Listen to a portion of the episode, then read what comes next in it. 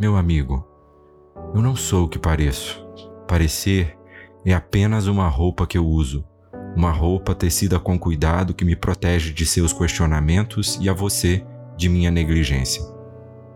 O eu em mim, meu amigo, habita a casa do silêncio e nela permanecerá para sempre, impenetrável, inacessível.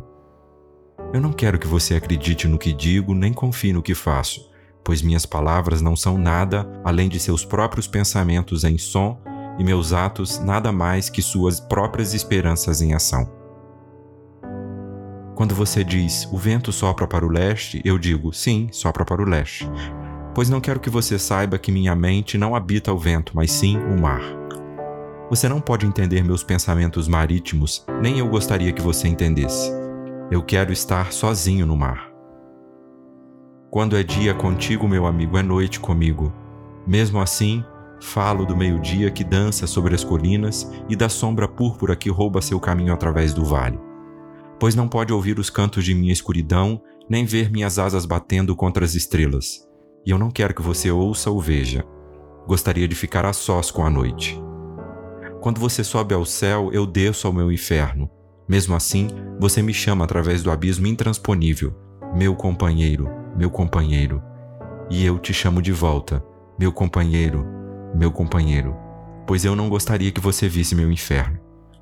A chama queimaria sua visão e a fumaça encheria suas narinas.